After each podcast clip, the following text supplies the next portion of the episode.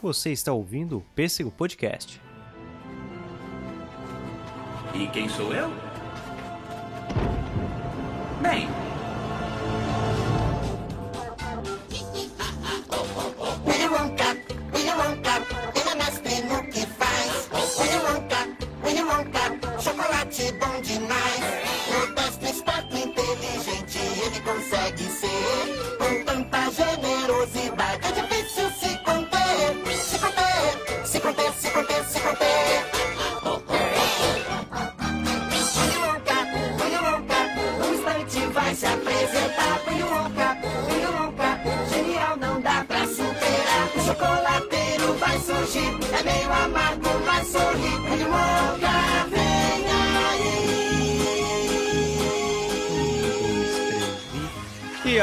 Atômicos e atômicas, esse é mais um Pêssego Podcast. Sejam todos muito, muito, muito bem-vindos. Obrigado pela audiência, obrigado mesmo pela audiência. Eu estou muito feliz com os episódios anteriores dessa temporada. Tá tendo uma repercussão muito positiva, muito positiva. E parabéns vocês aos jovens com mais de 40 anos, que todo basicamente é o, o público que está respondendo sobre o episódio do He-Man, mas segundo minha mãe, é, quem ouve esse episódio é- são jovens. Então tá aí um elogio a vocês, ao público que tá ouvindo o episódio do He-Man. Muito, muito obrigado mesmo. E para falar, eu tô, eu, tô, eu tô ansioso por esse episódio, eu tô muito feliz de trazer essa pauta, porque é uma pauta que eu não imaginava que eu ia gravar nessa temporada. Mas tudo aconteceu e trouxe para falarmos sobre Taika e a Fantástica Fábrica de Chocolate. Trouxe Kelvin Luiz Cardoso, um fã, um grande fã de Taika Waititi, para falarmos sobre não só o trabalho dele, mas sobre essa adaptação. Olha, vocês vão entender ao decorrer do episódio como Taika Waititi e a Fantástica Fábrica de Chocolate combina comigo, com Kelvin e com Taika Waititi. É, tem, tem lógica, tem lógica, a gente vai explicar. Mas antes de tudo, Kelvin, seja muito bem-vindo, muito obrigado por participar do Pesco Podcast. Opa! É um prazer estar aqui, senhor Pedro Pedroca. É, é bom saber que os jovens estão ouvindo o podcast, adquirindo é toda jovem, essa informação. é O público é jovem. Não, maravilhoso. E, e assim, além de tudo, Taika não é só para mim, não é só para ti, é para todos vocês, porque Taika, Taika é do mundo. O cara é muito bom, o cara é muito bom. Uhum. E, e- Mãos e de. Midas. Eu, e cabe, cabe. E cabe Hum. muito bem a gente falar dele. É, antes, já que a gente citou ali o episódio do He-Man, o Kelvin é o meu amigo do RPG que eu cito no episódio. Então, se você ouviu e lembrou a hora que eu falo sobre RPG, o Kelvin é o amigo que eu falo que joga RPG. Mas vamos, vamos falar sobre Taika e a Fantástica Fábrica de Chocolates. Por quê? Opa. porque esse ano estava na casa do Kelvin no final de semana e peguei para ler A Fantástica Fábrica de Chocolates no Kindle. Porque eu queria saber, o, a- o livro é do Dahl, lá de 64, publicado em 64. Eu tenho um, eu tenho um, um não, um GTV, se eu não me engano, um Reels, eu tenho material ali no Instagram sobre a Fantástica Fábrica de Chocolate, vale, vale a pena você ir lá conferir. Mas é o seguinte, peguei, tava lá na casa do Kelvin e peguei para ler a Fantástica Fábrica de Chocolate e fui comentando com ele. E ao terminar de ler, eu descobri que minha vida inteira que eu falava que eu preferia a versão de 71, preferia a versão clássica ao filme do Tim Burton de 2005, eu descobri que na verdade a versão do Tim Burton de 2005 é extremamente fiel ao livro. É muito fiel e, e quebrou muitos meus argumentos. Eu, eu sempre falava que eu preferia a de 71 e o autor odiou odiou a versão de 71, tanto que não fizeram outro filme depois, é, até a morte do, do autor. E essa nos pegou de surpresa, né, Kelvin? Não, o filme do Tim Burton, eu sinceramente adoro, mas também foi um choque descobrir que ele, com toda aquela história que a gente acha levemente mais bizarra do que a versão de 71, né? Isso. É, é, é incrível descobrir que, na verdade, ela estava sendo mais fiel aos livros do que aquela antiga versão que, que, é, que é muito mais adorada pelo público, né? É tudo mais mágico, é mais colorido, até pa- dá a impressão de que é algo mais de livro, né? Uhum. É porque eu também acho que é, a visão do diretor, no caso do Tim Burton, né? É, apesar de trazer a narrativa muito próxima a dos livros, é, cria um ambiente que eu acho que o Down não gostou muito. Porque é meio assustador. Hum, É bizarro. É. O, a versão do. A versão praticamente chapeleiro maluco É, do, do Onca, né? do Wonka, sabe? Que, que é uma versão bizarra, é, infantil, sabe? Com mais problemas do que as próprias crianças que ele traz para a fábrica, Uhum. torna as coisas muito bizarras. É, eu não sei se no livro ele tem realmente essa personalidade, mas na versão de 71 ele era realmente um adulto, só que excêntrico, É, sabe? Muito Tanto- sério. Sim, tanto que no final a gente percebe que ele tinha uma visão muito madura de tudo que estava acontecendo, que ele realmente já tinha previsto tudo e que no final estava tudo sob controle.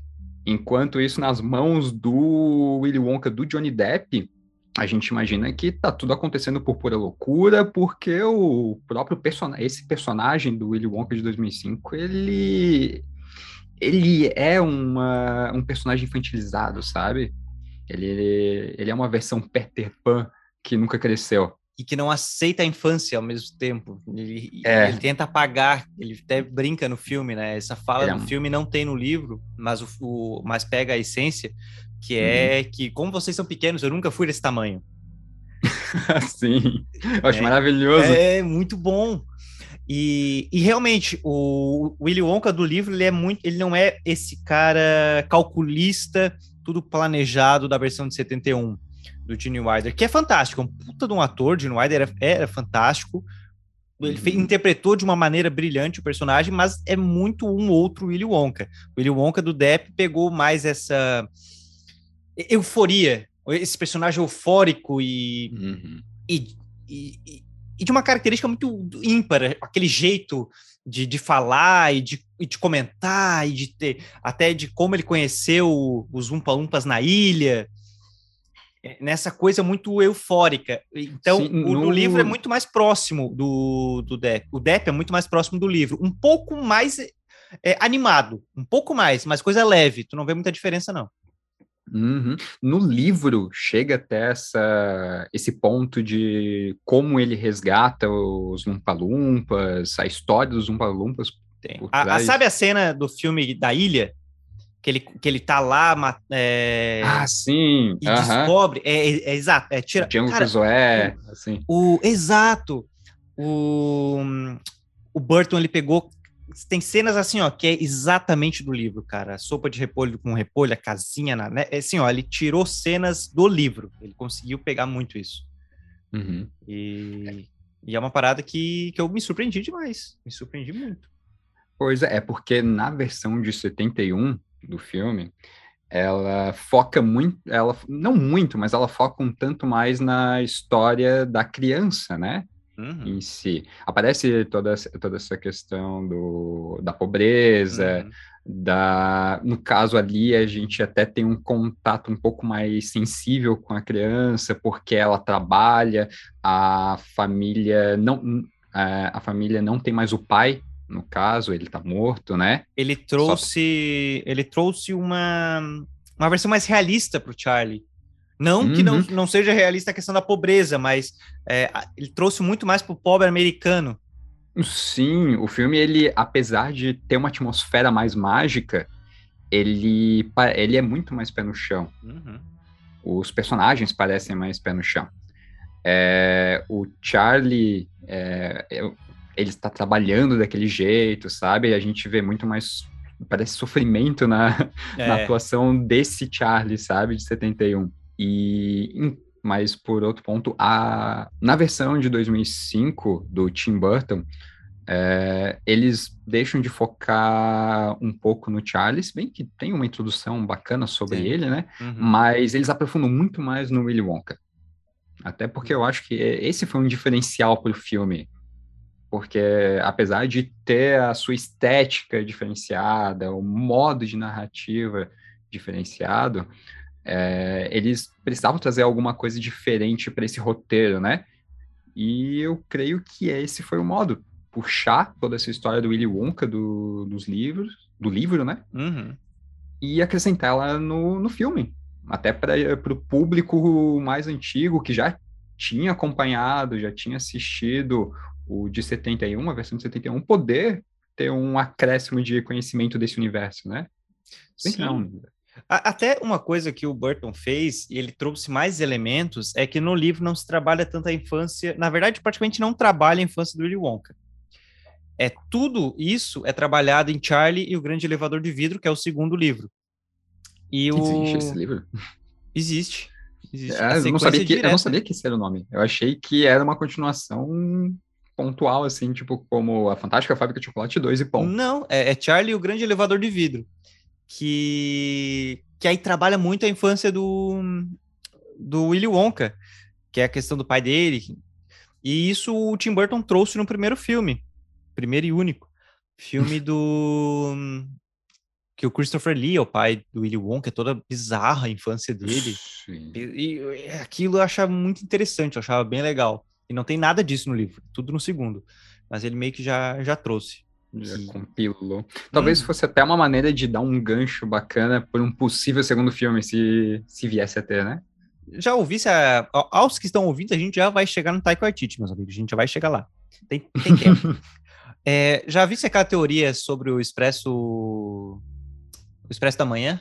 Não, é uma ligação entre Espécie da Manhã e a Fantástica Expresso Fábrica de Chocolate. Da Manhã é a continuação de Fantástico Fábrica de Chocolate. Calma aí.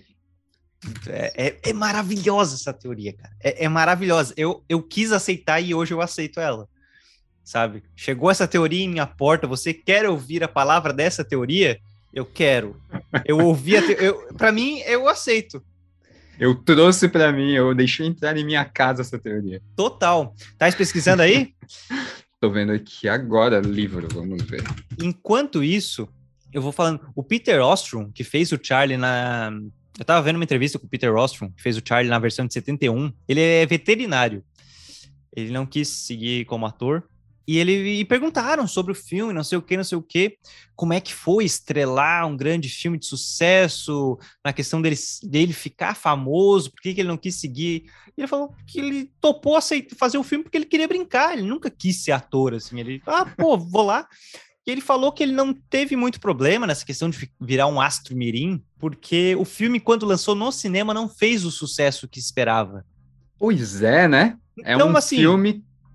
Pra ele, tipo, ah, beleza, não deu sucesso, o pessoal não me reconhece tanto, ele não virou um astro mirim.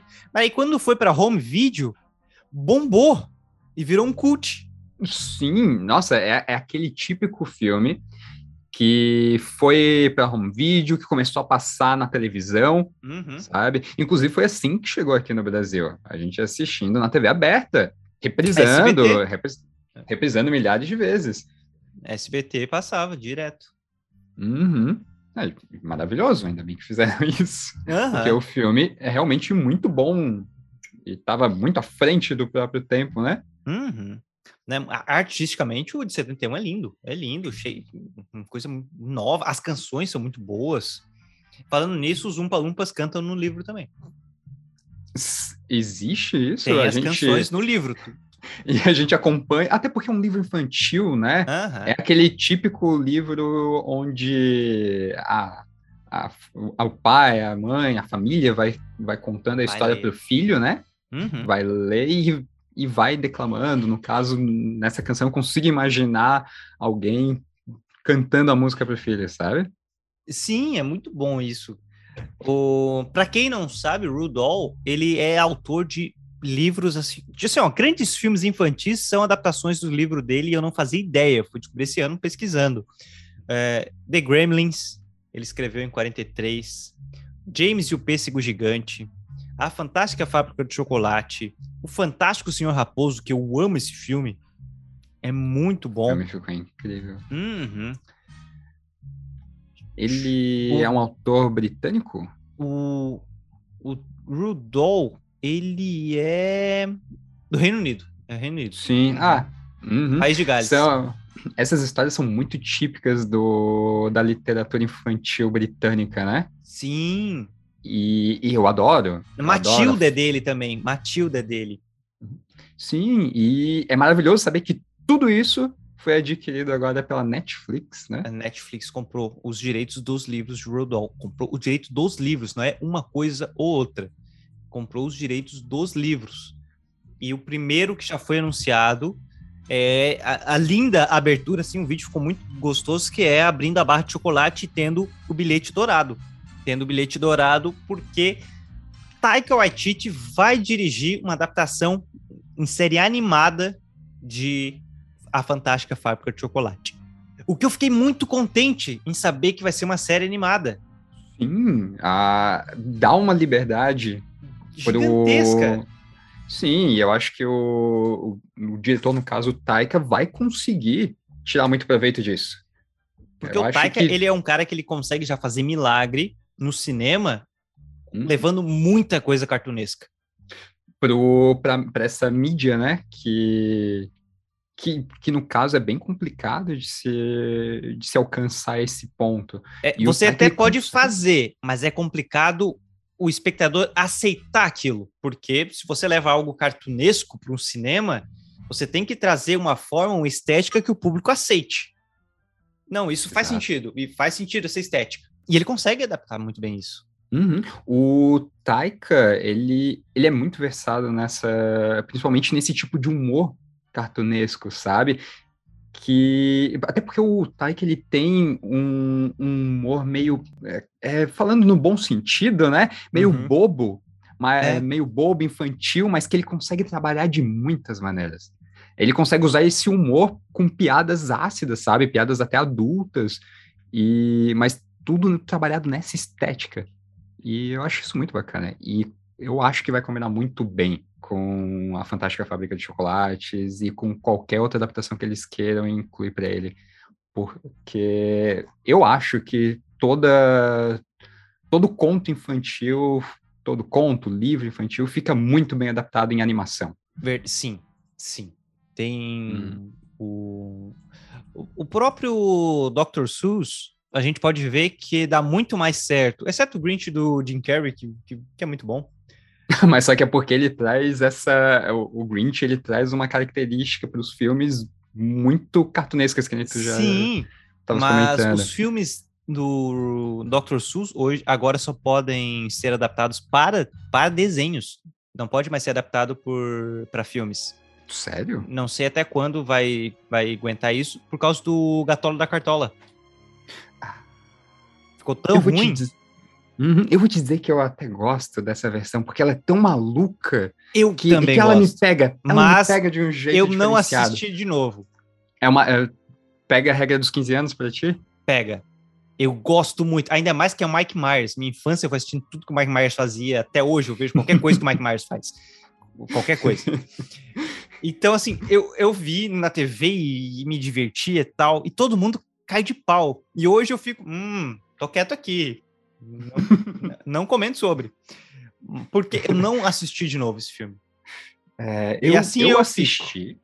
Eu, eu, eu reassisti. Eu acho que faz um tempo, mas não tanto tempo para não pegar uma fase mais crítica minha. Aham. E eu ainda gostei. Eu ainda gostei, porque ele é um filme diferente. Ele é um filme que tentou verdadeiramente transportar um, um uma eu falo muito estética, né? Mas é, mas é a estética. Isso. Ele tenta trazer algo que não é muito transmitido para em filme, sabe? Uhum. Que, que, que é essa, essa coisa mais maluca que eles conseguiram reproduzir no, no filme do gato, só que fica difícil de o público conseguir acompanhar. Não que seja um, um filme muito bem desenvolvido, muito complexo, mas ele tem um, um estilo que acaba perdendo o pessoal no meio do caminho. É verdade. E- ma- mas eu gosto, eu gosto. É verdade. Eu gosto dessa sensação que o filme me passa no final. Você. de- sabe? É, é uma bizarrice, né? E isso é legal. Isso Uhum. ganha. Mas enfim, eu só achei essa teoria do, do Expresso da Manhã em vídeo. Então, outra É hora tu assiste. assiste. Aham. Me passa por cima o que é essa teoria, porque eu, eu não consigo imaginar uma ligação entre as duas coisas. O, o Charlie. O Charlie, Uhum. ele. Ele é o cara do. Do trem. né? Ele é o cara do trem. Ah, ele é o. Aquele segurança dele é, é o Mike TV. Hum, E eles conseguem fazer uma conexão entre Tem, tem é assim, ó, faz muito tempo que eu, que eu vi. Eu não vou conseguir te, te lembrar agora. É, O Expresso da Manhã, ele, ele é escrito por quem? putz, eu não sei. Deixa eu ver aqui. Mas dizem que o livro é bom. E se você está ouvindo e ficou curioso pela teoria, eu vou botar o link em português e inglês. Se você entende inglês, assista o inglês, porque é o original, a emoção é, é, é a natural. Em português ficou um pouco forçado, mas a teoria é essa. É, basicamente, resumindo, o Charlie, o Charlie, ele é o Wilford, o Wilford, o cara, o, o chefão lá do, do Expresso da Manhã. É, ele segue, ele segue algumas, muitas coisas que ele aprendeu com o Onca, al- al- muitos personagens ali seriam os personagens que aparecerem a Fantástica Fábrica de Chocolate. Enfim, a teoria é longa, então se você ficou curioso, assista esse vídeo é, para entender, vale a pena. Eu, eu adorei essa teoria, gosto pra caramba. Então se você já assistiu o Expresso da Manhã, assista e, e veja essa teoria que eu adotei para minha vida, que o Expresso da Manhã é a continuação de A Fantástica Fábrica de Chocolates. Agora, conhecendo o Kelvin, o que, que você achou? Eu, eu não sei se eu faria as mesmas ligações, se eu acreditaria nessas ligações, mas o importante é que eu quero acreditar nessas exato, ligações. exato. E- e- Eu, eu, eu comprei isso que ele me vendeu, sabe? Sabe quando tu, quando tu compra algo que tu sabe que não vai funcionar, que não funciona, mas pensa, poxa, eu quero acreditar. Eu quero acreditar que eu vou levar isso pra minha casa e vai, vai- eu vou ligar e vai funcionar. É, é isso que eu quero dessa teoria. Exatamente. Principalmente porque não tem como criar, não tem mais como fazer uma confirmação real, né? Eu não sei, Ah. o diretor. Será que o, será que o autor do Expresso da Manhã tá, tá vivo ainda? Vamos ver, vamos ver. O Expresso da Manhã é de que ano, o livro, tu lembra? Deixa eu ver, é Snowpiercer, né? Aham. Snowpiercer. Beleza, vamos ver. É, tá em um livro que eu quero ler ainda, mas eu não. Snowpiercer. Graphic, é uma graphic novel. Caramba! É sério isso? Tá, tá, tá. É uma pós-apocalíptica, ficção, graphic É, novel, Perfura Neve, tá certo. vez. Em francês, por Casterman, e Ah. criado por Jack Love, papapá. A história em quadrinhos foi publicada pela primeira vez em 82. 82. Caramba! A série foi continuada em dois volumes pelo escritor Benjamin Legrand, substituído por Jack Loeb, com The Explorers, publicado em 99, pipipi, um monte de coisinha aqui sobre continuações, que não é sobre o que a gente tá falando. Uhum. Que Eu fiquei curioso, vou, vou, querer, vou querer ler. Mas é isso, é, é, uma, é uma teoria que você acha, pode achar vários furos, mas você acha esses furos se você quiser. Exatamente. Você que procura as lacunas. Exatamente. Os fatos estão aí. Cara, Maravilhoso. é maravilhoso. É maravilhoso. é incrível. E, e será que o Taika, ele já viu essa teoria? Com toda certeza. O Taika é exatamente o tipo de pessoa que vai atrás dessas loucuras, sabe? E que é bem possível que incorpore isso, sabe? Que deixa uma, um- uns pinguinhos, umas, umas referências, né? Porque o Taika tem uma coisa que ele entende é de cultura pop. Exato. Ele tava na, tava na produção e ele ficou muito triste de não dar sequência à produção de Akira, que ele ia adaptar Akira. Exato. O que seria maravilhoso. Se bem que Akira tem uma pegada tão pesada, sabe? Tão profunda que abre é, tem pouca margem para comédia que eu não sei como é que o Taika se sairia nisso. Se ele fosse tentar arriscar fazer algo com essa perspectiva de deixar é, profundo, pesado, com menos humor, seria Aham. maravilhoso ver, Mas assim, incrível tentar ver ele- se ele conseguiria isso, ver ele é, fazendo algo que tá fora dessa zona de conforto que a gente que a gente sempre tem visto ele fazer, Uhum. ou se ele tentaria trazer pro, pro pra, pra estética dele, né? Aham. Que é que é geralmente focada no humor. O... Seria interessante. Mas eu gostei muito dos episódios. Eu, eu sinto que se ele quiser fazer algo mais sério, ele consegue com, com as doses de humor. Porque eu gostei muito dos Uhum. episódios que ele dirigiu de. Eu acho que não sei se ele dirigiu mais que um, mas o episódio que ele dirigiu do hum, The Mandalorian. Mandalorian, ele dirigiu o primeiro, né? Se eu não me engano, é. Não, o primeiro Deixa é do. O primeiro é do. Acho que é do próprio. Peraí, deixa eu ver aqui.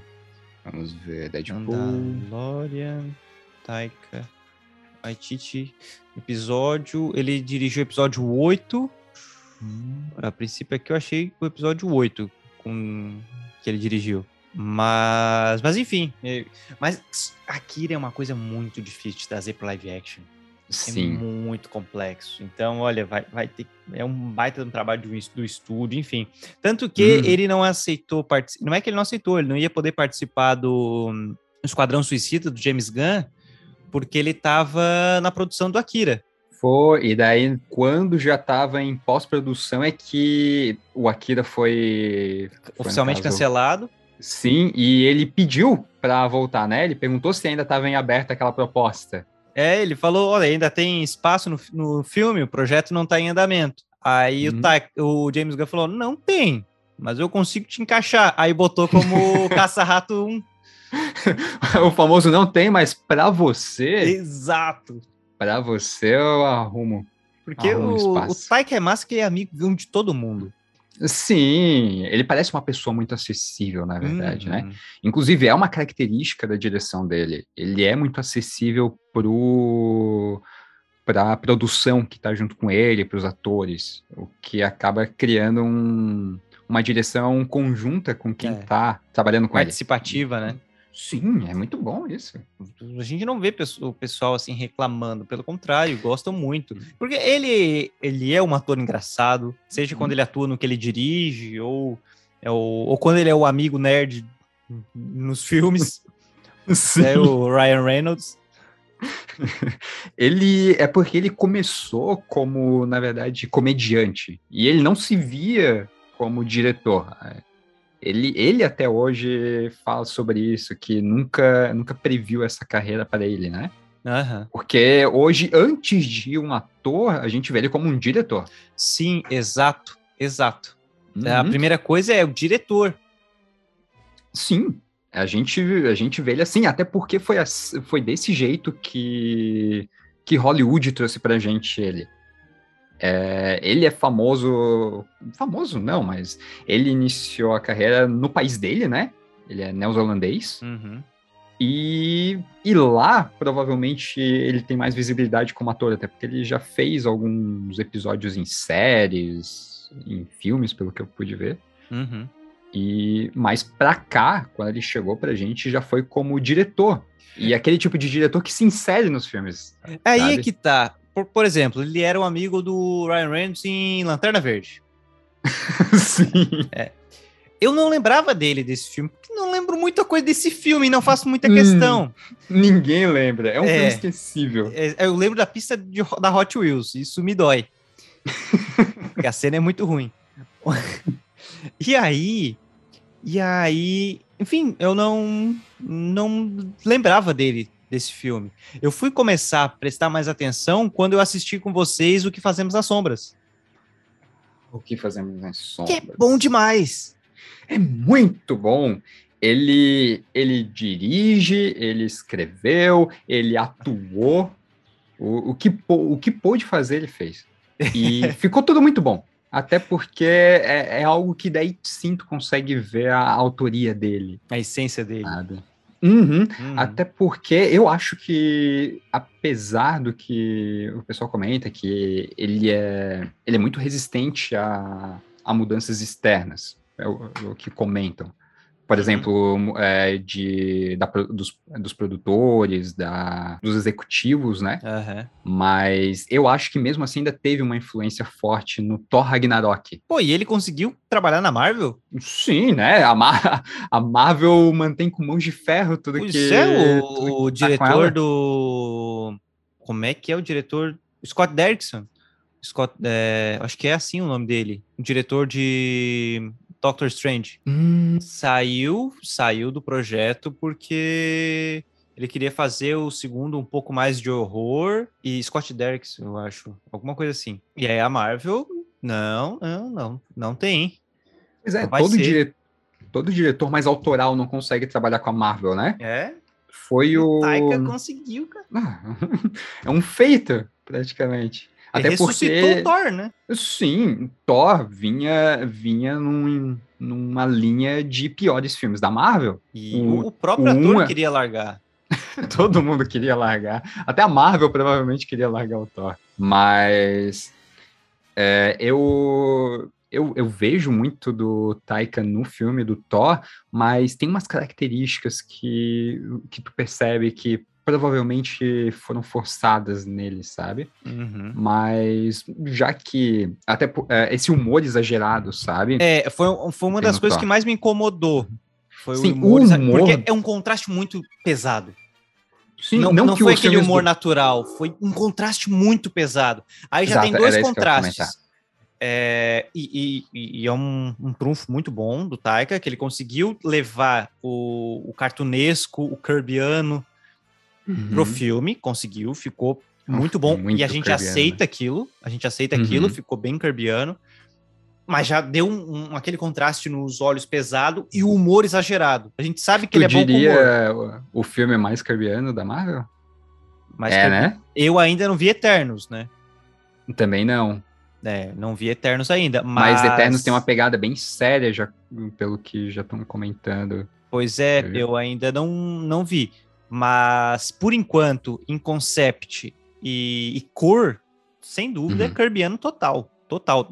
Na real, de filme de super-herói, até hoje, pra mim, é o mais Kirbyano, pelo, pelas cores excêntricas.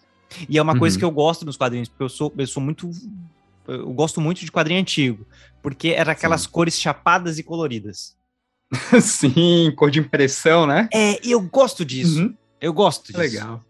É legal. E é legal quando essas cores vêm em conjunto com umas tramas mais intrincadas que tu não que tu não ligaria a, a esse a essas cores, essa estética, sabe? Eu Aham. acho isso muito bom. Mas o Taika, ele, ele realmente é o tipo de diretor saudosista que puxaria esse tipo de estética propositalmente. Uhum. Eu tô Ele- curioso por pelo Love and Thunder. Acho que vai ser ano que Love and vem, Thunder. porque eu tô curioso pra ver a Jane Foster como Thor, e que já foi fantástica. A Natalie Portman topou voltar. Ela tinha saído Ela, completamente. ela né? saiu indignada, ela não tava curtindo muito problemas com os executivos, se eu não me engano, uma coisa assim. Ela não tava curtindo muito a galera da Marvel ali. E aí Uhum. tiraram ela, mas ela topou, ela topou voltar. E e para voltar a ver essa estética, porque o E Thor tomara que- revitalizou muito. Sim, e tomara agora que ela seja bem aproveitada nisso, né? Porque ela é uma ótima atriz. Cara, Natalie Portman é fantástica. Sim, que mulher. e, e foi mal aproveitada. É pra dizer pouco, sabe? Uhum. Nessa história. Eu vou te confessar que até o Thor 1 para mim funciona. Ah, mais ou menos. É, é tão fraco, sabe? Aham. Que eu acho que até se sustenta pelo, pela, pelos, pela perspectiva com relação aos outros filmes da Marvel até aquele momento. Uhum. sabe? Mas hoje em dia, agora com toda essa visão geral que a gente tem sobre o universo Marvel, é, é um filme que se perde ali no meio, sabe? Porque O Thor Um e o 2 dois. é horrível, é horrível. O Thor 2 é triste. A única coisa boa daquele filme é a relação Loki e a Frigga, a mãe dele. Ficou muito bonita a relação dos dois. Uhum. E mostra, explica a ligação. Mas o filme é bem fraco. O primeiro, pra mim, ele funciona. Eu não considero bom, não é aquele filme, pô, vou botar pra assistir. Mas ele funciona, ele apresenta bem, ele apresenta bem Asgard. Sim, e na verdade ele apresenta personagens que vão se encaixar depois Uhum. também, né? Com toda a, cinematografia da Marvel. Aham. O, o que é? O, dire- e o diretor é o Kenneth Branagh. O professor lá do Harry Potter 2, o narcisista pra caramba. Sim, o, Lo o Lockhart, não é? Isso, aham. O Lockhart, acho que é. Eu acho muito louco isso, cara. Porra, quando eu vi o diretor, Kenneth Branagh, oi, oi, oi, oi, o cara. Mas aí o Thor tava vindo nesse... Porque assim, ó, se tu tem um primeiro filme bom, os outros a, a galera releva. Porque se tu vai ver... Foi isso que segurou a trilogia do Homem de Ferro. Homem de Ferro foi completamente na onda do primeiro. Foi a- o... O- primeiro foi a muleta, porque se dependesse do segundo e do terceiro, são dois filmes fracos. Homem de Ferro já teria se sacrificado muito antes da, é, então da saga. a gente segura na muleta do emocional do primeiro filme. Ah, tá, Uhum. tá má, legal. A Agora, construção que foi feita, né? Thor não teve essa a muleta. sabe, já veio ali fraquinho, aí não, não aguentou. Aí quando vem a mudança total, do que o Taika trouxe, tanto no Uhum. visual quanto na, na história, já, já deu uma, uma revigorada forte e foi o que, trou- que sustentou o Thor para a figura que aparece ali no, no Ultimato e no, no Endgame. No, não, Endgame é Ultimato. É a Guerra Infinita e Ultimato. Infinity War e é isso.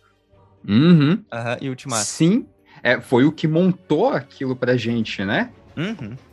Até porque o Thor, é- o Thor antigo, na verdade, do, do primeiro filme, ele se perdeu, né? A gente, a gente tentou se agarrar um pouco ao carisma do, do ator, mas foi no Avengers que a gente conseguiu ter uma visão melhor dele. Assim, que, que fizesse a gente se apegar ao personagem. É. O, o Avengers traz um, um Thor que convence, convence mais. E depois, só pula o segundo filme e a gente já engata na, na onda do Ragnarok, que é um personagem mais engraçado, que se destaca muito no meio de todos os outros, sabe? Tanto que eles Eu- conseguiram fazer piada com ele a partir dali, sabe? Coisa que Sim. a gente não conseguiria fazer com aquele Thor mais sério que, e, e sombrio que a gente teve no primeiro e no segundo filme. É algo que eu, eu tive de bastante dificuldade com Thor ali pra, pra me adaptar ao Ragnarok. Eu Que foi um- gosto, foi eu um gosto contraste muito. Pesado. Foi um contraste pesado. Mas o filme funciona. Funciona muito bem. E ele foi importante. Uhum. Foi muito importante pro. E, e trouxe isso, essa, essa pegada do Taika na questão de trazer o cartunesco. E aí, aí ele bombou, né? Foi adaptando uma porrada de outras coisas e foi ganhando destaque. É, Sim, fez verdade, ele acho que- participar de The Mandalorian, de dirigir é, Se eu não me episódio. engano, o Thor foi o primeiro filme hollywoodiano dele. Antes disso, ele só tinha os filmes neozelandeses que ele tinha dirigido. E depois disso, ele foi engatando em um trabalhinho ou outro. E finalmente ele veio para o mainstream hollywoodiano com o Ragnarok. Ele, ele interpreta é, em- no universo da Marvel ali, ele também interpreta aquele personagem de pedra. Sim, é que é o nome? Korg. Korg, isso, Korg. Sim! E é ótimo, ele, ele é ótimo. E Eu ele, cons- e isso foi muito importante pra mim, porque me deu uma Uhum. esperança de ver uma coisa bem feito nos cinemas. Uhum. Porque nós, no primeiro, na- no filme lá de 2004, por aí a gente tinha que era com uma, uma roupa, né? Certo. E, e- e era ok. Aí depois, na- naquele remake terrível, a gente teve um, um coisa CGI, mas que ficou meio bizarro. E aí, quando eu vi o Korg ali, eu, pô, tô- tô- tem, tem esperança de ver um, um coisa que funciona no cinema. Sim, até porque agora a gente tá só na esperança, na expectativa pelo quarteto, né? Quarteto. Pá, Sim, até porque, assim, na verdade eu não, eu não curti tanto o CGI dele no, no filme do Ragnarok. Ficou... é é, causa uma estranheza, sabe? Mas é porque Guerra Civil, eu não lembro muito do CGI do, do Ragnarok, vou te confessar. Eu lembro muito do Guerra Civil, porque do Guerra Civil o CGI é muito ruim. E eu descobri depois por quê. Por quê? Porque eles até foram processados. É, a. Disney foi processada. Opa! Porque a Bela e a Fera e é, Guerra é, e Civil War, até Uhum. qualquer pessoa, se você tá ouvindo, vai lá ver Civil War, você vai ver que o CGI é ruim.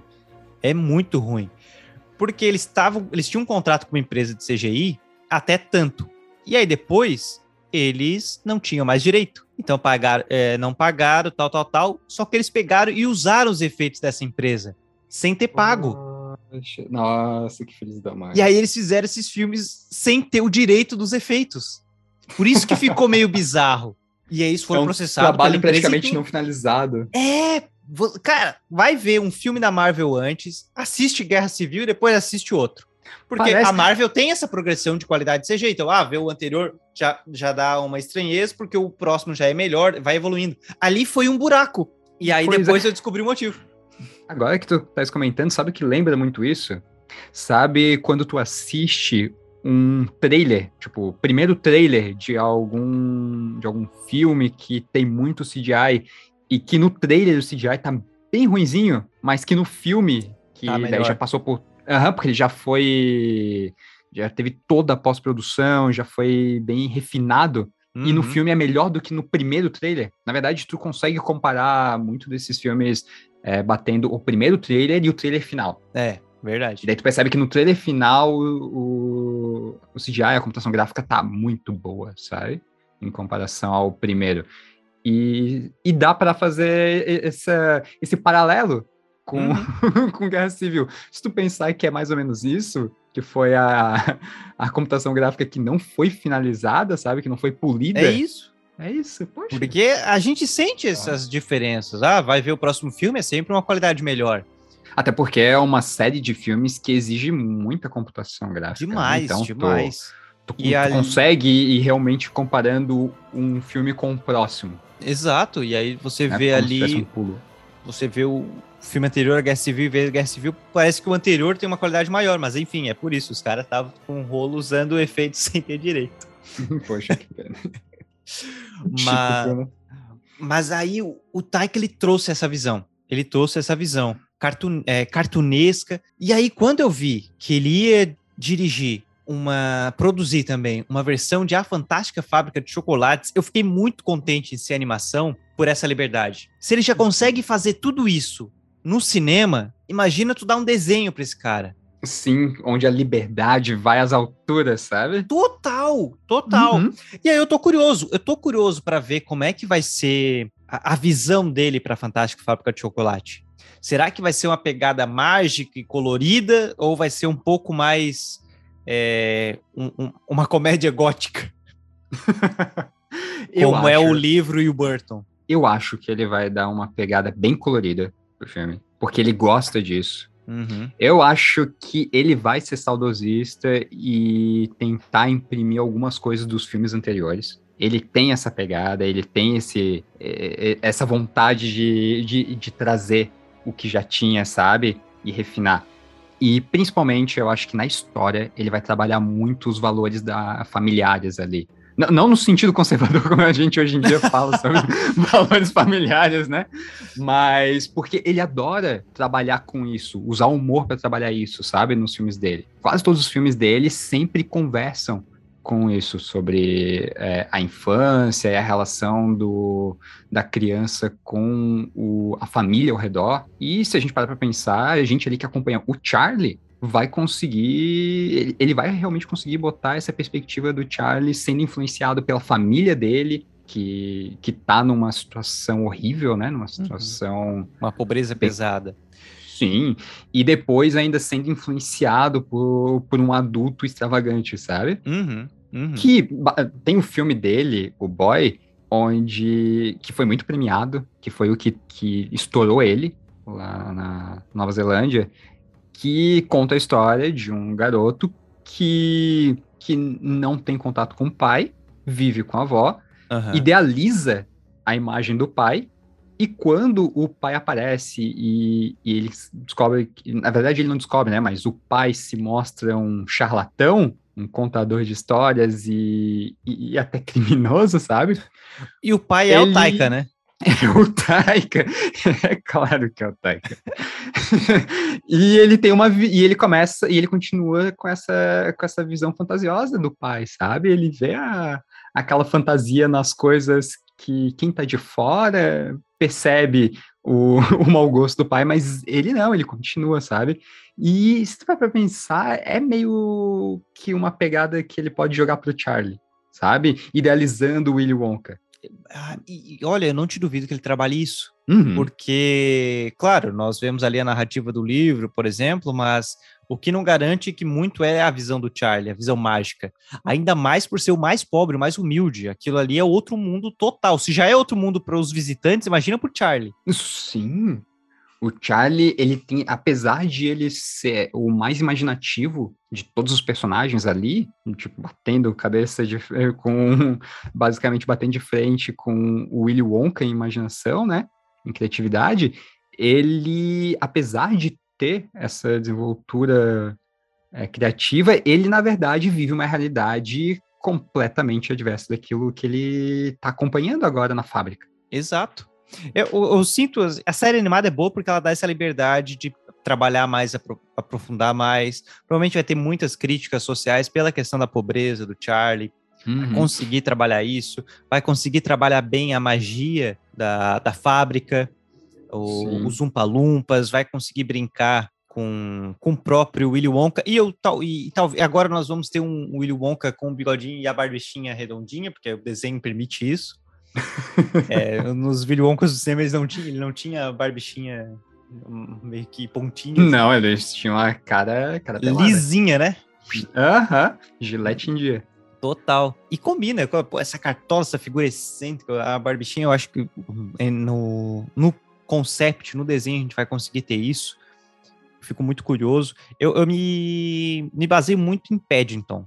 Paddington. Eu não assisti Paddington ainda. É, eu tenho os dois filmes, eu, eu tenho os livros. é, São muito amo- elogiados os dois filmes. Eu não, não sei nem porque eu não assisti são ainda. ótimos, são ótimos. Eu, eu tenho o livro, é, é uma delícia, é uma maravilhoso mesmo. E, e eu, uma leitura gostosa, infantil, é muito, muito gostosa.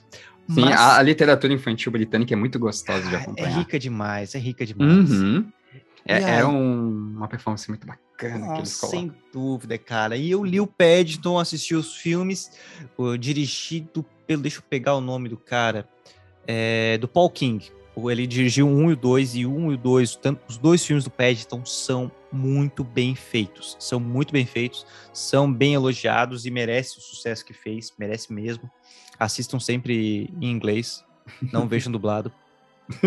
E, e ó, que eu sou um entusiasta da dublagem, mas Um não, fã da dublagem brasileira. é, não dá, gente. É, e o Paul King, por, por curiosidade, vai dirigir o Onca, que é o filme. o filme com prequel. Timothy, Isso, que é de outro, outra produtora, né? de outra produtora, exatamente. Não- É de quem é esse? da Warner, eu acho. Oh. E eu acho que é da Warner. É, é da Warner. É, né? Sim. Uhum. Que eles têm os direitos cinematográficos. Eles E. querem tentar manter, né? Sim, e ele vai dirigir. O Paul King é um bom diretor, ele conseguiu traduzir muito, ele conseguiu traduzir muita coisa em Paddington, fazendo coisas novas, adaptando para a nossa realidade, para a Uhum. nossa, nossa década atual, mas deixando a essência do livro. Vamos ver como é que vai trabalhar, porque deu para entender que vai ser o Timothy. Timothy Cha- Chalamet? Chalamet, não sei. Enfim, o, o- vai ser o Timothy, o Timothy de Duna. O famoso. É. O Timóteo. Vai ser o Timóteo de Duna, vai ser o, o Paul Atreides de, de Duna ali. Assim, o o rapaz tá, tá- muito em alta tá em agora. né? alta Que pra isso, caramba. Tá decolando. Ele, ele é jovem, Ele é jovem, Ele é né? Ele jovem. conversa com o público ele chato. conversa com o jovem. E aí, Sim. fiquei curioso, fiquei curioso, vamos ver. Eu tô muito mais, eu tô, assim, ó, empolgação 1 pro filme e 10 pro, pra, pra da Netflix, porque a Netflix vai Ah, ser, sim. um, é Taika, e dois, é uma série animada. Então vai ter uma liberdade gigantesca, o que Uhum. o filme a gente já sabe. E o filme vai ser um prequel, vai ser o- a juventude do Willy Wonka. Então eu não sei se eles vão adaptar Charlie a alguns elementos de Charlie e o elevador de vidro. É, não sei o que, que eles vão trazer ali naquele filme. Eu- pois é, ele não foi muito conversado exatamente sobre o que, o que tá vindo, né? Não, só sabe que vai vir. É, agora na mão da Netflix tá vindo dois, né? Eles vão fazer uma, uma outra animação sobre os Umpa-Lumpas, não é? Não sei, eu não cheguei a ver sobre. Eu creio que, vamos confirmar isso, mas eu creio que o Taika, ele, ele ganhou carta branca pra fazer duas produções, duas animações, na verdade, da Nossa, Netflix. trabalhar os Umpalumpas dá pra fazer muita coisa. Taika e Fábrica de Chocolates. Se tem uma coisa que o cinema animado demonstrou, é que ajudantes pequenos lucram muito. É só ver os Minions. Tá vendo aí mais? É só ver a China. Enfim, mas voltando ali a questão, por que, que eu me baseio? Porque o, nos anos 90, se eu não me engano, é até a série que tá na Amazon, Paddington tinha uma série animada. E era muito gostosinho, era muito gostosinho. É, tinha aquela liberdade, dava para trabalhar bastante coisa. E porque você cria episódios autorais, é, muito além do que se prende ao livro. Então vamos ver o que, que Bacana, né? é, o desenho dá essa brecha, né? O desenho, Uhum. desenho permite É. isso. Ah, aqui ó. O, o Taika vai dirigir e produzir duas adaptações em série animada da, é, baseados na fábrica de chocolates. Uhum. No caso, vai ser a Fantástica Fábrica de Chocolates e Umpa Lumpas. Que massa. eu acho que, massa. eu acho que daí os Umpa Lumpas a gente vai conseguir ver realmente uma autoria completa do, do Taiki. A gente vai poder julgar, né? Porque ele vai ter que trazer muita coisa nova para poder preencher o filme. Sim, porque a gente, é muito breve o que nós temos dos Umpalumpas. É aquela a, a questão da ilha, onde achou, questão do cacau, deles endeusar o cacau, e aí eles cantando. Beleza. Sim, agora, e aí? e agora o que será que vai mostrar pra gente? Vai mostrar pra gente essa, essa história é, anterior à fábrica, posterior à fábrica, às vezes durante ou trabalhando todos esses tempos em conjunto. Não, tem muita coisa aí para poder mexer. Dá, dá pra mexer muita coisa. E eu, não, eu não Uhum. sabia essa do Umpa Lumpa. Poxa, vai ser demais. E tudo na mão do Taika. Mas se bem que se a primeira animação não for, não for muito bem comercialmente, a gente já sabe que a segunda não fica na mão dele, né? É, exato. Tudo depende do, do, do, do faturamento. Isso, mas o Taika, ele é, ele é muito bem aceito pelo público, né? Ele, ele atrai, ele atrai, Sim. ele E eu chama. acho, e eles ainda deram sorte que a Netflix gosta de introduzir umas coisas, eh, uns diferenciais contemporâneos nas, nas adaptações deles, né? E eu acho que vão, vão combinar muito bem com a Fantástica Fábrica de Chocolates. Eh, agora que a Netflix está tentando, tá tentando essa onda de inclusão, o que é muito bacana, né? Uhum. E, e para mim, eu acho que funciona muito bem com a Fantástica Fábrica de Chocolates. Porque às vezes o público fica muito. É, fica muito conservador com alguns personagens que são muito. muito adorados, né? Aham. E, mas a Fantástica Fábrica de Chocolates, não. Tem uns tantos personagens ali que podem ser trocados por outros, sabe? Que venham a incluir algumas. al- al- Algumas minorias que não eram que nunca foram representadas nem no primeiro nem no segundo filme, né?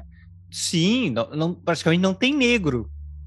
Não existe. O nenhum único negro. negro no, no, no do Burton é o tiozinho que da loja. Mas é, é, é uma sociedade assim, ó. Sim, nossa, seria também muito legal se Fantástica Fábrica de Chocolate em Pomerode. se passa no- no Oeste Catarinense, com certeza. Que tristeza. Não, mas seria muito bom se eles trouxessem esses personagens, se fossem personagens de outros países também, sabe? Sim. Porque eu não sei como, mas aqueles cinco bilhetes que foram espalhados para o mundo todo, três deles pararam nos Estados Unidos. Exato. É, É. é exato. É o Augustus, que é da Alemanha. Sim, e daí a gente tem. Quem mais é de fora? Não gente- lembro. Pois é, porque tem, tem, a, tem, tem. a garotinha mimada, que é a americana, né? Acho que é a Veruca. ah, não, a A Veruca. Veru. Não, é a, A Veruca é Violet a- Beauregard. A Violet é a coisa, a Violet é a mascadora de chiclete. Isso. E ela também é americana. Ela também é americana? Ela é Tá. americana, O sabe? Augustus alemão, Charlie é americano, Mike TV. É americano, ameri- ele Então acompanha. É quatro Ah, americano. são... Esses bilhetes foram muito mal distribuídos, né? Assim, ó, o Mike TV. Esse moleque pode ser de qualquer cor, de qualquer etnia, porque é um moleque Sim. viciado em TV, qual- sabe? Ele pode ser negro, branco, amarelo. é, Uhum. ele, ele só precisa ser. O, o foco dele tem que ser viciado em TV. É, é só Nossa, isso. Aham. Ou, no caso do, é, do- da fantástica fábrica de chocolates do Tim Burton, ele trouxe um, um Mike que, na verdade, é jogador de videogame, De né? videogame. Aham. Aham. Podia ser um coreano, né? Podia ser um sul-coreano, verdade. Sabe aquele, aquela pegada dos sul-coreanos que vivem em La House, É, pode ser. jogando, grandes jogadores e tudo mais? Poxa, seria legal A, coisa a assim. Violet, o- na verdade, todos eles, eles podem ser de qualquer coisa. De qualquer lugar. Eu acho que cabe uma mudança para Violet. Eu acho que eles vão tentar trazer alguma coisa. Porque Uhum. na animação anterior, é na, perdão, no filme de 71, a adaptação de 71, ela, na verdade, é só uma menina mascadora de chicletes. Porque a mensagem que eles queriam passar pra gente no filme é de que mascar chiclete é muito desagradável, sabe? Aham. Em público. E essa era a mensagem dela, sabe? Mas cabe uma, muito mais coisa ali que a gente pode trazer pro contemporâneo, sabe? Dá, dá pra fazer muita coisa, cara. Da... Nossa, eu tô, nossa, eu tô viajando aqui já. cara. Deixa eu já. Já pensou se o Charlie ou, ou é um latino-americano, né, dos Estados Unidos, mas latino ou, ou indiano. Um indiano, né? Porque o Taika, né, tem a. Ele é muito representativo nas etnias, nos- nas obras Sim, dele. ele, ele por si só veio de fora, né? Ele, Uhum. a- o, o pai dele é maori e a mãe dele é uma é, é judia russa. E ele é da No- na Nova Zelândia, Ele é, sabe? Nova Ze- ele é um mix total. Sim, Uhum. e, e, e ele podia trazer alguma coisa assim. Seria É. legal se ele trouxesse alguém da Nova Zelândia Porque também. o The Boy, o rapaz é meio. É, Sim, é aquele. É, é, é neozelandês, né? é. E aquela pegada.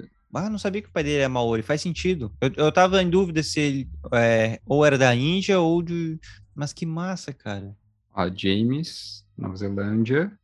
Nossa, faz muito sentido. Faz muito sentido. Ele é representativo e vai, e- Uhum. e vai dar essa.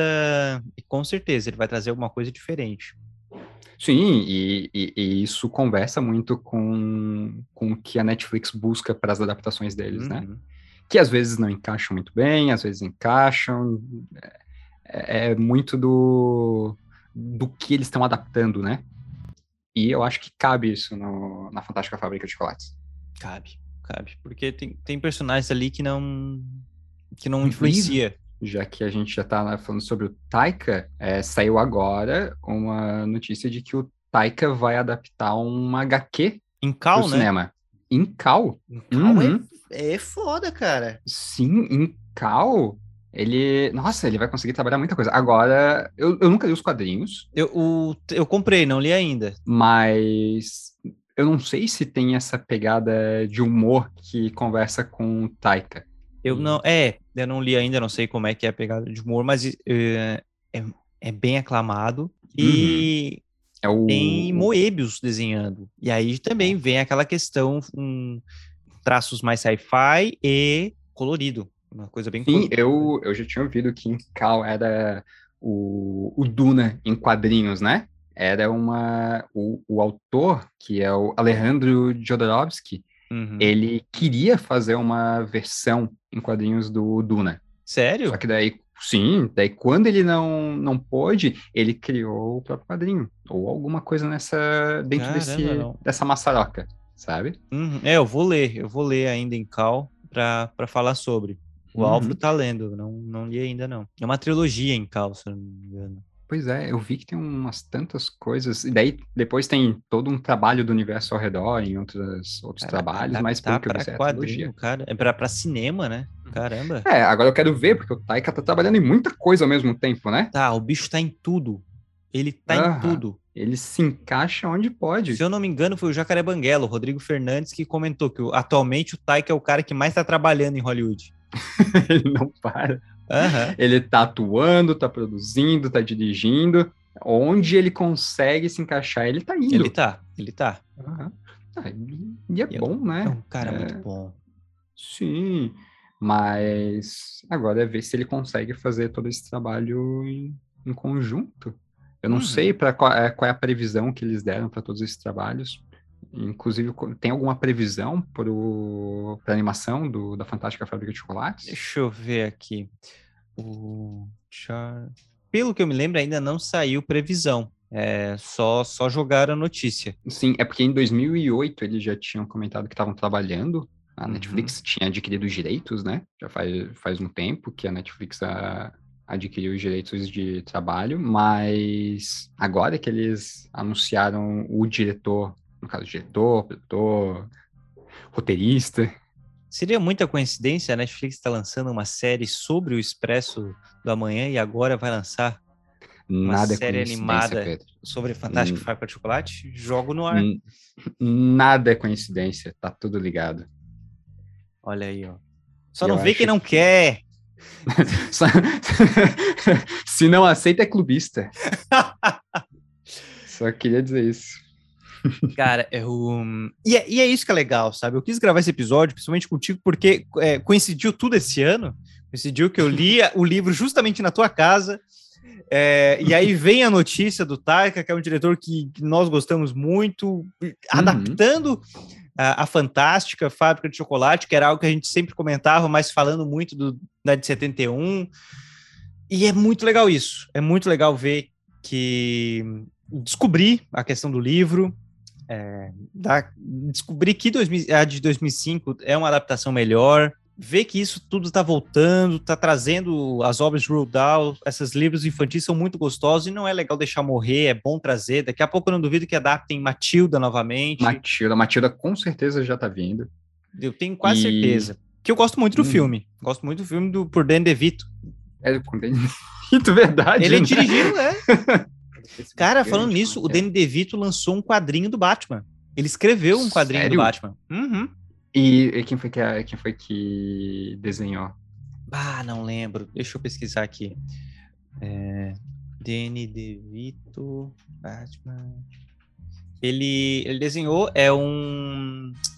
É o Gotham City Villains é, Anniversary Giant, que é uma edição especial e aonde. E aí ele escreve aqui, ó. É DeVito, Wilson, Craig, Moore, Reels e, Man- e- e muito mais. Vários, são vários artistas. Ai, que legal. E aí ele escreve um, um dos contos que o que o pinguim, o, o Cobobot, né? Oswald Cobobot, ele se junta com, com a Mulher Gato. Que legal. Uhum. Cara, E já o de- lançou? Ainda Tá não. Vai para lançar. Tá, tá saindo. Aham, tá saindo. Mas daqui a pouco lança, porque o pessoal já tá fazendo um, um barulho aí. Uhum. E é muito tava- massa ver o quanto. E, e, e o Danny DeVito é um cara que ele adora fazer essas coisas. Ele adora fazer essas coisas diferentes.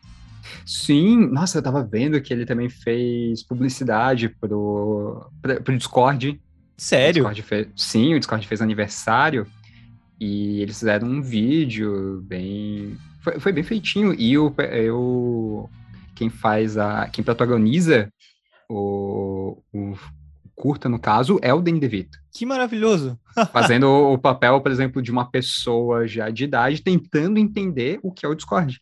Aham. E Cara, é que legal. maravilhoso. Mas estavas falando ali sobre o, o- toda a, os direitos que a Netflix adquiriu com a Uhum. Hold Down Company, né? E isso, e tá trazendo. né?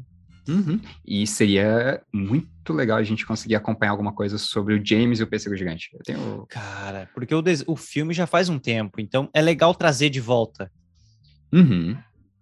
Eu, eu sinto, eu, eu sinto falta, eu gosto, bate na minha nostalgia. É de um jeito. 96, o filme tem 95 anos. É, 95, 25 anos, caramba.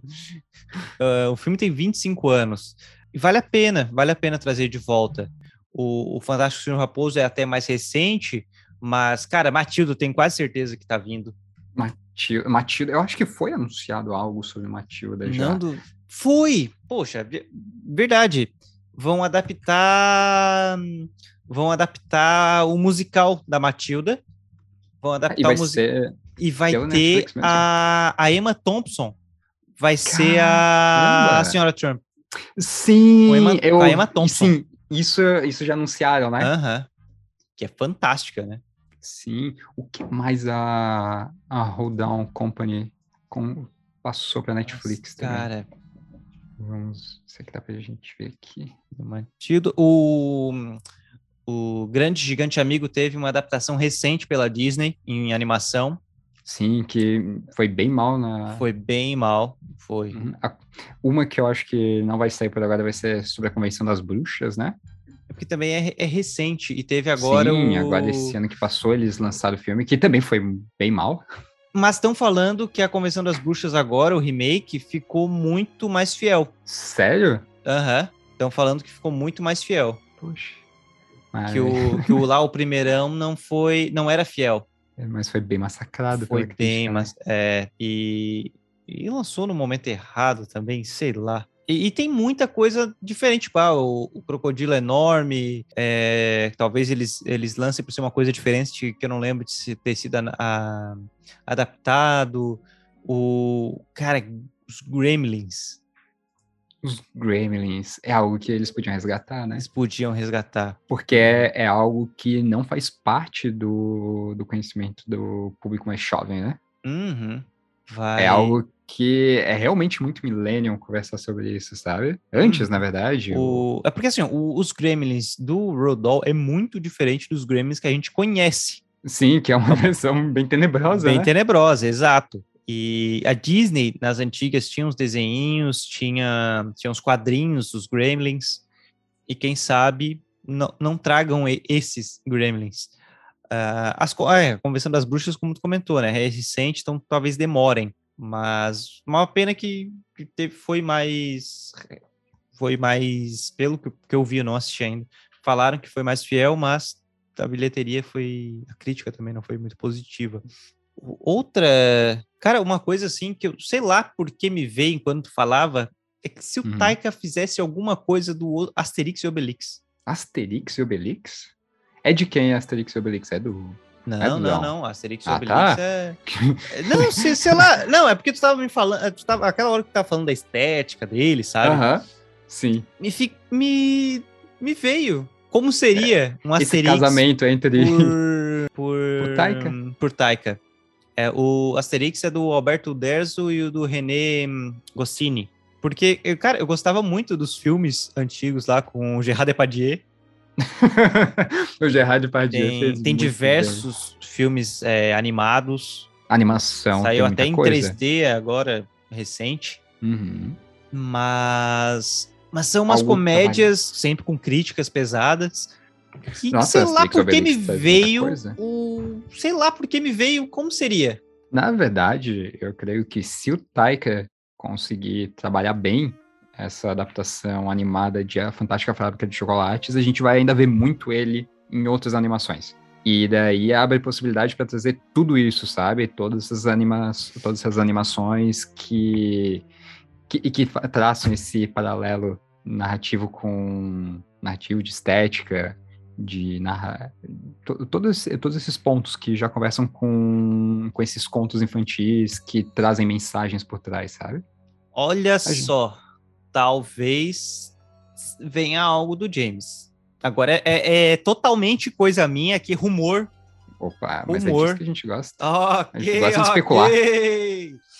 Seguinte, porque o Taika Waititi, ele leu Uhum. com diversos atores, com diversos Oh, atores, yeah. incluindo o Chris Hemsworth e o Benedict Cumberbatch, e Caramba!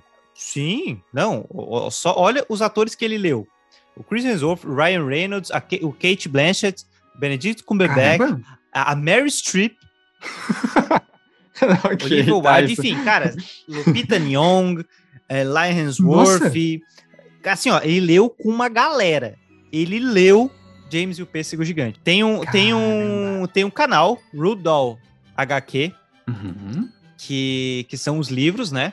Tanto que tem o, o- o Ryan Reynolds cantando é, o livro, do, uma música do James e o Pêssego Gigante, porque tem um quadro que é Rudolph, James e o Pêssego Gigante com Taika e amigos. Esses são os amiguinhos dele. Exato. Ok. Gente pequena. Aham, a galera que foi, foi jantar lá e começou a ler, assim. Exatamente. Caramba! E ele leu, ele leu James e o Pêssego Gigante. Então não me, não me, não duvido que, Uhum. que em breve, porque pô, é o canal do Rudolph. Daqui a pouco eles pegam, não, cara, pega, pega, vai. Nossa, meu amigo, meu amigo, pra gente que tá traçando um conectivo entre a Fantástica Fábrica de Chocolates e Expresso da Manhã, isso daí não é nada, eu já tô na expectativa, eu só tô esperando a data. Confirmado. sabe? Confirmado. James e o. Pêssego animado amanhã. Amanhã pelo Taika, Mary Streep, nossa, até gente que, até atores Certeza, que por- já morreram vão aparecer. Certeza, vai, não duvido que venha uma série animada ou um novo filme animado, mas não duvido também série animada e ele traga um elenco bom é, fazendo as vozes originais. Sim, mas eu creio que o James e o Pêssego Gigante realmente não deve demorar muito para sair algo sobre. Uhum. Até porque o- a adaptação para o cinema que teve ali em 96 foi, foi, foi muito bem foi, foi Foi. muito bem feita e hoje em dia é muito conceituado, sabe? Faz O público tempo, adora. faz tempo. Faz tempo. Na verdade, ele, ele parece um filme mais antigo do que isso, sabe? É. Mas nem por isso ele ele ele tá ultrapassado. Eu, eu reassistiria hoje. Eu também, eu também. Cabe. Inclusive, reassistiria agora. É um, é, e também é um do, uma das coisas que o Pêssego homenageia. né? É, Ele- tem, tem uma, tem, um, tem uma pegada emocional o nome do Pêssego com, com James e o Pêssego. James. Exato. Até, Uhum, mas- até a ideia lá no início, lá no início, quando eu criei o canal, era, era ter um pôster do pêssego, do James e o pêssego atrás. Mas O nunca. que fazia um link maravilhoso. É, mas nunca, nunca peguei esse pôster. Não, não concretizou até agora. Não, ainda. Ainda. Ó, se Taiko Waititi lançar a, a série animada, eu boto o pôster. Você está O ouvindo isso, me- Você que está ouvindo agora, Taika, Ma- É, mande, um, mande o seu pôster quando finalmente tiver exatamente. pro, pro endereço que a gente vai te mandar pelo e-mail e você com certeza vai ver. Com certeza. Vamos mandar um e-mail. A nossa assessoria vai fazer isso. A assessoria vai te mandar um zap. Cara, deve ser muito massa essa galera que eles têm. Olha, olha, eles devem, tipo, ah, o Taika manda um, um zap ali pro Ryan Reynolds. Pra Mary. Aham. Ah, cara, eu acho que seria legal chamar a Mary Streep. Ah, peraí, já falo com ela aqui, Ah, Calma, sabe? calma aí, ela vinha almoçar amanhã aqui, mas acho que ela vinha hoje. Cara, é, é outra realidade, né? É algo surreal. Surreal pra gente, meu Deus. Tá Uhum. louco. E, e eu acho muito bacana ver como ele como ele tá inserido nesse meio hollywoodiano agora, sabe? Tá, um né? diretor que veio de fora. E tá muito Sabe? bem. E trazendo Sim, tá ótima. coisas boas, bem feitas, divertidas, mas com crítica, com, com algo construtivo, não é vazio. Sim, é, antes disso, agora o, o, o Jojo Rabbit, que Uhum. ele dirigiu agora, né? Há pouco tempo, pode-se dizer assim. E eu acho fantástico, porque quando perguntaram pra ele se ele leu alguma coisa de Hitler, ele falou Uhum. que não. Não leu nada, não quis fazer nada. Ele simplesmente quis mostrar como um grande idiota. Sim, E até perfeito. porque. Uhum. É perfeito. é a imagem que a gente quer trabalhar, né? Aham. O, e, e principalmente ele tinha que trabalhar uma imagem que não é a real, porque o que ele queria não era o, o Hitler verossímil da história, ele queria uma versão imaginada pela cabeça fantasiosa de uma criança. Exatamente. E Exatamente. claro que é ele que fez o Hitler, né? Com certeza, tem que ter, Com tem, certeza. tem que ter o, o cameo.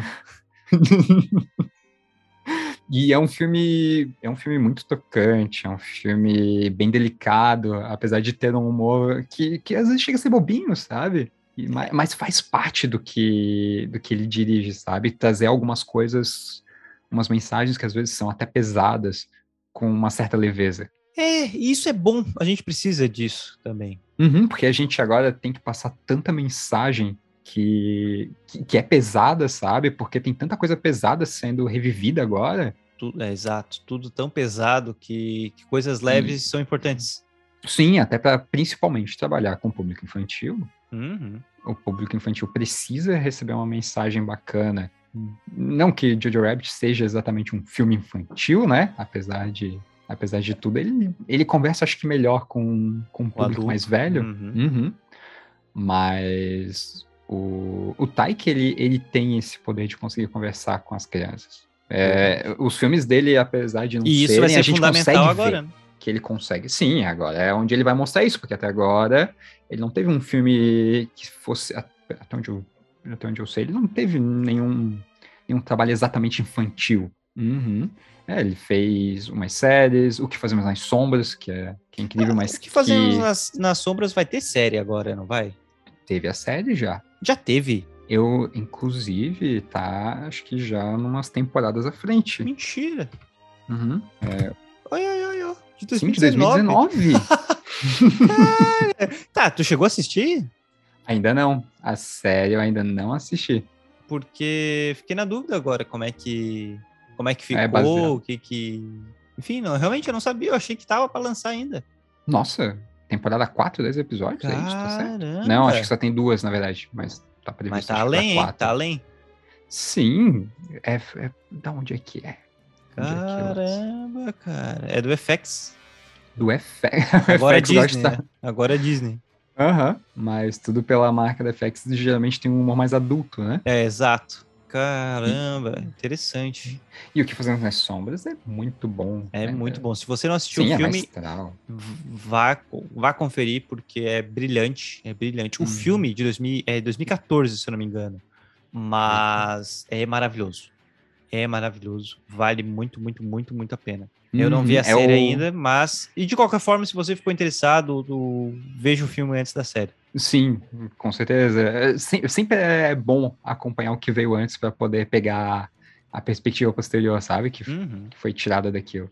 O que faz sombra de 2016. É, relativamente recente. Caramba, eu achei que era 2014 o filme. Né? Considerando que 2016 foi cinco anos atrás, já, mas ainda assim é recente. Não, mas tá certo. Estreou na Nova Zelândia em 2014, o que fazemos nas sombras. Tá aí, ó. Teve um orçamento de 1,6 milhões e teve um, um- um lucro de 7 milhões. A série ou o filme? O filme, o filme. O filme? Aham. Poxa, até que teve, teve um financiamento bacana para um, pra um filme feito na Nova Zelândia, sabe? Sim, 1,6 milhões, cara. E foi, foi feito um trabalho muito bom em cima daquilo. Foi gasto muito bem esse dinheiro. Até porque Uhum. são, são efeitos práticos que eles usam, que eles usam no filme. É, né? O que dá, que, o que cria um, um ambiente cômico, sabe, para as coisas que estão acontecendo. Tu percebe que eles estão sendo erguidos por fios, por cabos, mas isso é que deixa as coisas com, com aquele humor, sabe, refinadinho. É, exato. É um, um trashzinho proposital. O trash proposital. Até porque ele é um mockumentary, né? É um mockumentary. Uhum. Uhum, Então eles, eles evitam usar. É bom, realmente, eu, eu gosto quando em mockumentaries desse, desse tipo, que retratam algo fantasioso, eles evitam ah, os efeitos computadorizados e usam algo mais, mais prático, sabe? Enfim, enfim. Conversamos bastante sobre Taika Waititi. Eu Mas é fantástica a fábrica. e a fantástica fábrica de chocolates, que eu tô bem curioso, tô bem curioso. Depois, quando lançar, a gente volta para falar sobre. A gente volta para comentar, com certeza. Mas se você está ouvindo, não deixe de mandar mensagem nas redes sociais, o se você está ouvindo pelo YouTube, bota aí nos comentários o que você espera de uma fantástica fábrica de chocolates do Waititi, se você sabia disso. Qual das versões você prefere? Se é de, dois- é de 2005 ou é de 71? Enfim, comenta aí, porque são muitas coisas diferentes. Se você aceita a teoria do, do Expresso da Manhã ou já conhecia ela. Enfim, comenta que nós adoraremos ouvir, nós falaremos aqui nos, nos próximos episódios. Kelvin, muito, muito, muito, muito obrigado pela tua participação. Esteja Nossa. sempre, seja sempre bem-vindo. Foi muito bacana poder conversar sobre isso, descobrir umas tantas coisas novas, porque é muita, é muita informação quando que vem do livro, que vem do próprio dos próprios filmes anteriores, muita coisa se mistura e é bacana poder descobrir todo, todas essas ligações. E principalmente obrigado, senhor Pedro, por me apresentar uma coisa que já é uma realidade para mim, que é a ligação entre Expresso da Manhã e Fantástica Fábrica de Chocolates. Sabe? Não é, É mais uma teoria, você é realidade. aceita, você aceita acreditar. Sim, sim. Faz parte da minha vida já. Uhum. O Wilford vai criar vai criar a salvação aí. Expresso, expresso, Expresso. expresso. Mas muito, muito, mu- muito obrigado pela participação mesmo, cara. Vai, ficou show essa conversa, ficou muito gostosa e, e com certeza seja sempre bem-vindo para outros episódios que eu já tenho em pautas para te convidar. Então, Obrigado. Um abração virtual. Valeu e muito, muito, muito obrigado a você que ouviu. Muito obrigado pela sua audiência. Não esqueça de conferir os episódios anteriores, se você já chegou por esse ou se vocês vêm acompanhando também. Muito obrigado. Não esqueça que semana que vem tem um outro episódio. Então, seja muito bem-vindo ao Pesco Podcasts. A todos vocês que estão chegando agora, vocês que já conhecem, muito obrigado pela sua audiência. Um forte abraço, um beijo e até mais.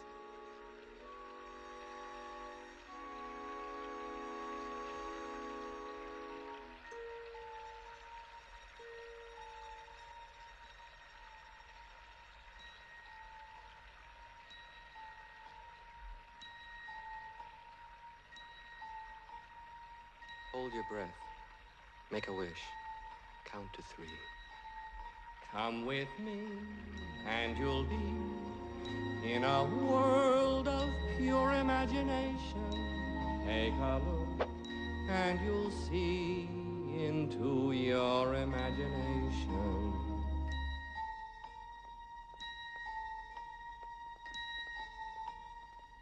We'll begin with a spin, traveling in the world of my creation. What we'll see will defy explanation.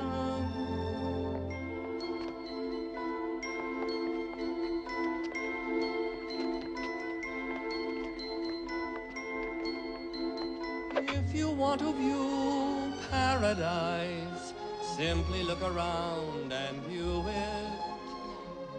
Anything you want to do it. Want to change the world.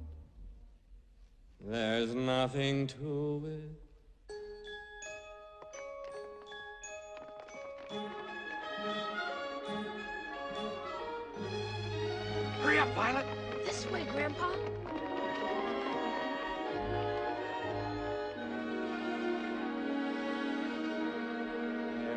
No life I know to compare with pure imagination. Living there, you'll be free if you truly wish to be.